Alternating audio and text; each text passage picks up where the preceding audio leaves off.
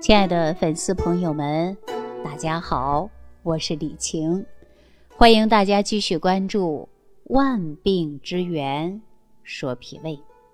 今天节目开始啊，我想跟大家伙聊一聊鼻炎。大家一听到鼻炎呢，可能很多人就会想到，哎，鼻炎呐、咽炎呐、皮炎呐、胃炎呐。但是只要是有炎症，我们会不会想到？用的就是药啊，但如果我们吃了这个消炎药，能不能治好鼻炎呢？大家说这个鼻炎宁啊，起这个名字啊，没什么问题。但是呢，我可以肯定的告诉大家，没有一个鼻炎患者是通过鼻炎的药治好的。如果说按照中医的思维来讲，说鼻炎这个名字本身就有点问题。啊，这是我这么说的啊，不代表全部。因为咱们中医啊，它就没有鼻炎这个名字，也没有这个词儿，它有什么呢？有的就是风寒。那接下来呀，为了方便跟朋友们的交流，我还是按照大家习惯的叫法，把它呢叫做鼻炎啊，跟大家来探讨这个症状。鼻炎的症状，大家说有什么症状啊？鼻塞，很容易理解吧？特别是热胀冷缩，啊，就这么简单的一个物理现象。如果说我们体表受寒，那么我们身体当中这个毛窍啊，也就是毛孔和这个窍，它会收缩闭合了。细心的人你会发现呐，咱这个体表的汗毛啊，也叫汗毛，它会立起来，毛孔怎么样？它就闭合了呀。所以，我们很多的时候啊，冬天容易起的什么，就是鸡皮疙瘩，啊，受寒以后就容易起鸡皮疙瘩。所以，受寒第一表现就是起鸡皮疙瘩跟鼻塞，这是不是受寒最早期的表现的基本特征啊？那怎么办呢？然后我们就开始啊，穿的暖和一点儿对不对？但是有很多粉丝朋友不理解，说李老师啊，鼻炎呢就是鼻炎。跟穿暖和有什么区别呀？有什么关系啊？这衣服啊，又不能消炎，大家说是不是啊？对。但是呢，大家有没有发现一个规律？比如说今天呢天气好，阳光明媚，我们发现鼻子通了。而当天气变冷的时候，特别是冬天，我们这鼻炎怎么样啊？它就犯了，加重了。或者说，我们洗个热水澡啊，泡个澡啊，泡个脚啊，哎，鼻子又通了。洗完澡出来遇到冷空气，怎么样？又堵了。大家有没有这种现象？那如果按照这种思维来讲，我们大家说这个鼻炎跟温度有没有关系？想一想，你看很多鼻炎吧，你去泡个温泉，鼻子立马通了，有没有这种感觉？我认为啊，这个鼻炎啊，不但跟这个温度有关系。而且这关系还非常密切。那说到鼻炎跟温度的关系啊，除了体表的表寒，肯定呢还是入侵到体内的内寒。那现在咱生活条件好了，天冷了，咱们保暖的衣服啊、空调啊，还有各种各样的抵抗外邪辅助的工具。但是就是这些，也仅仅是改变了外部的环境。往往忽略了我们身体体内的寒邪。当我们体内的寒邪受到一定的程度的时候，那身体啊，为了自保，就会自动的把我们的毛窍啊通道呢给关闭，避免风邪、寒邪入侵。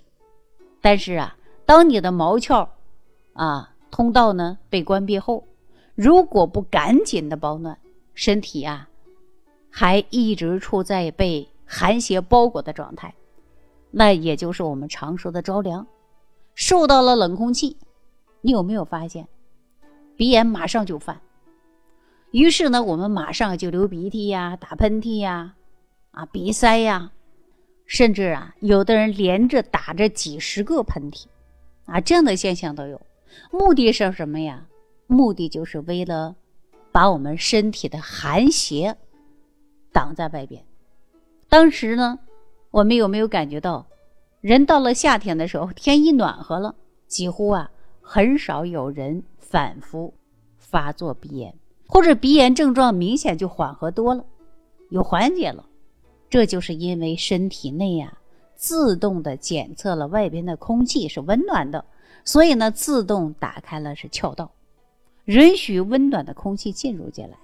那现在医学对于鼻炎呐束手无策，而且呢绝大部分的中医啊遇到鼻炎的时候呢用的都是各种啊发散的药物，比如说芳香的这样的药物。去温阳开窍，看起来这个方法呢是没什么问题，因为堵了嘛，那咱们呢不就得去开窍吗？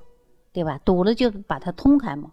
但实际上呢，我们的身体啊已经启动了自我保护机制，已经关闭了刀鞘，而你呢这个时候啊又跟它对着干，那通过了呢辛香发散的药物，强制的给它开开窍道，那你说你付出什么代价呀？那就是啊，有可能会让更多的寒进入你的身体。所以说，为什么大家说鼻炎用药后啊总是反反复复的？为什么越来越严重呢？为的呀，就是一开始只是鼻塞，结果呢治来治去啊成鼻窦炎了，那出现了鼻息肉了，就这个原因。那朋友们，当我们明白鼻炎发作的道理之后，是不是也就明白了治疗鼻炎？咱得让自己身体暖起来呀，让身体内外都暖和起来呀。那这个时候，咱们再去开窍，再去宣通，才是合理的把这个鼻炎治好的方法吧，对吧？那我这样一讲，大家也就明白了，为什么一遇到风寒，我们就会疯狂的打喷嚏、流鼻涕，这是不是我们身体在帮助我们排的就是寒呢？所以，我们医生啊，在想尽办法，用各种各样的药物来帮助你控制，帮你把寒气压回去。看起来呢，症状好了，但事实啊，把我们身体的寒道啊，给呢关上了。下一步很可能鼻炎发展成什么呀？哮喘、发烧，甚至可能还会发展到肺炎呢。所以有很多医生啊，在鼻炎啊，在治疗过程中呢，可能会存在误区。那说到这儿，可能很多粉丝说了：“李老师，我的鼻炎呢，是跟灰尘呐、毛发呀、跟某种气味有关系，应该呀，不是你说的风寒吧？”那我想反问大家：你知道这个灰尘呐、毛发的气味是怎么进入你的呼吸道的吗？当然是借助了的是风。啊，风这个字啊，繁体字呢，里边是不是有一个虫子的虫啊，昆虫的虫啊？那这个虫啊，它不仅仅代表了生物界的虫类，还指的就是那些细菌啊，不起眼的物质。那如果说我们把它成语叫做“雕虫小技”啊，什么意思呢？也就是那些不起眼儿的。微不足道的技能，然而呢，当我们呼吸道的防御机制不完善的时候，那些细菌啊不起眼的物质就通过了这个风的作用，进入的是呼吸道，然后呢，让我们的鼻子啊、气道啊、呼吸道啊受到刺激，产生了打喷嚏、流鼻涕的症状。其实呢，所谓的过敏性的鼻炎呢，它不难理解。大家想一想，打喷嚏是什么呀？我们不用去分析，啊，很简单，喷嚏的本身，很多人都体验过，是不是有一个收缩、喷发物理现象？那这个理就是热胀冷缩，凡是收缩，一定会跟风寒有关系。那接下来呢，我们就聊聊鼻炎应该怎么解决，这也是很关键的呀。大家说了，跟寒有关啊，跟这个。微生物也有关系，细菌也有关系，啊，气味啊，它都有关系。所以我们知道了症状的因，但是我们应该如何解决呢？我经常说呀，一切疾病啊，包括鼻炎在内，都离不开的一个基础原则，那就是三分治七分是靠养。之前为什么治疗鼻炎的效果不理想？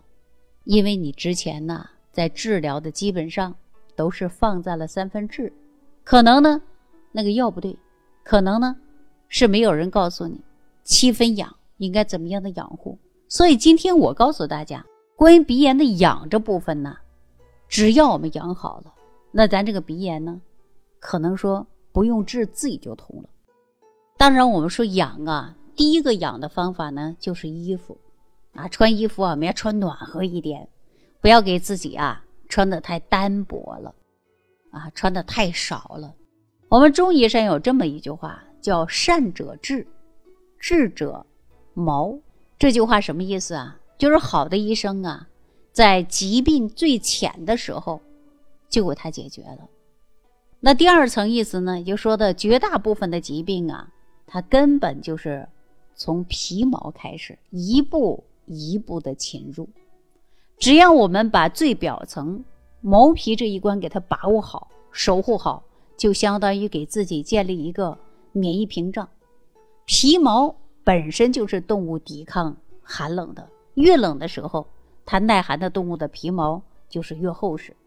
而且呢，现在啊，我们也要学会如何利用的就是火。如何利用动物的皮毛制作的衣服？利用的就是房间啊，空调，抵抗的就是气候变化当中的寒气、热气、暑气等等。其实我们的皮毛系统啊，实际上是不断的变化的，啊，也是不断的退化的。所以说呢，我们现在的皮毛系统是最脆弱的地方。这样啊，一分析，为什么穿的厚、穿的保暖，实际上就是一个刚需。啊，都不是我们病不病的问题，而是呢，只要你的鼻炎好得快不复发，首先解决的就是如何用衣服来保暖，保护我们的皮毛系统。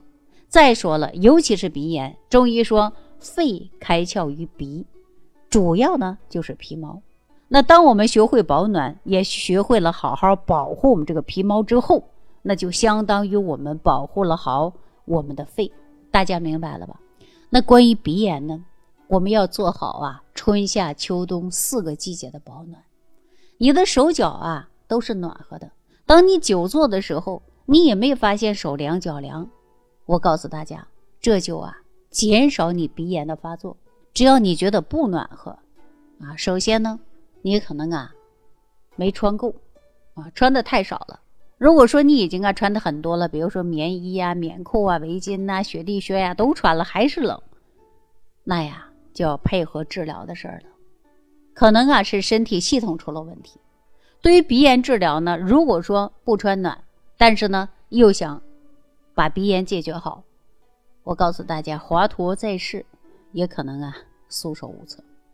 那当你保暖工作做好了以后，我教大家怎么样去除体内的寒气。我们有很多鼻炎患者啊，严重的时候呢，都有这样的体验啊，就是眉心疼，眉骨这个地方啊胀疼的不得了，头痛，而且感觉到肩膀都是僵硬的。告诉大家，这就是寒，寒气凝在我们膀胱经上了。那有条件的朋友呢，可以找一些推拿师啊，或者艾灸啊，啊，把整个膀胱经从头到尾的给它梳理一遍，在梳理的过程中把它弄软。啊，具体的频率和时间呢，要看你膀胱经的僵硬程度。如果你碰到不好的推拿师，啊，那就是把自己啊没事呢，在家还不如做做艾灸。有两个重要的穴位呢，我告诉大家，也就是头顶的膀胱经上的一个通天穴，啊，一个在后脑勺胆经的风池穴。艾灸的时候啊，我告诉大家，你就找最痛的点来灸，啊，不需要频率太高。严重的你三天丢一次，症状啊不严重的一就一天啊就是一周灸一次就可以了啊，一周灸一次，每次呢也不用啊看表，也不用计时，你感受你的温度啊，感觉热进去了，稍微呢凉一点了啊就可以了，也就根据自己的情况来灸。那最后呢就是用药了，只要你啊做到我前边说的几个条件，我告诉大家呀。那就好的非常快，可能不需要什么特效药了。那么一定要在专业的大夫辩证之下呀，你再去用药啊。如果用药的时候，你一定要在专业的大夫辩证之下你再去用药，到药店去买呀，到医院去开都可以，按照说明书来吃。当大家做好了保暖啊，记住了，您呐就会感觉到你这个鼻炎呐好一半了，配合着艾灸。梳理好你的膀胱经，你就感觉它是治疗鼻炎的一个灵丹妙药。所以中医呀就这么简单啊！鼻炎的朋友不如自己试一试。那关于鼻炎的话题呀，我就跟大家先聊到这儿了啊！感谢朋友的收听。如果你觉得本期节目对你有帮助，那别忘了给我五颗星好评，谢谢大家。下期节目当中再见。听众朋友，如想直接联系李老师，请点击屏幕下方的小黄条或者下拉页面，找到主播简介，添加公众号“李老师服务中心”，即可获得李老师食疗营养团队的专业帮助。感谢您的收听。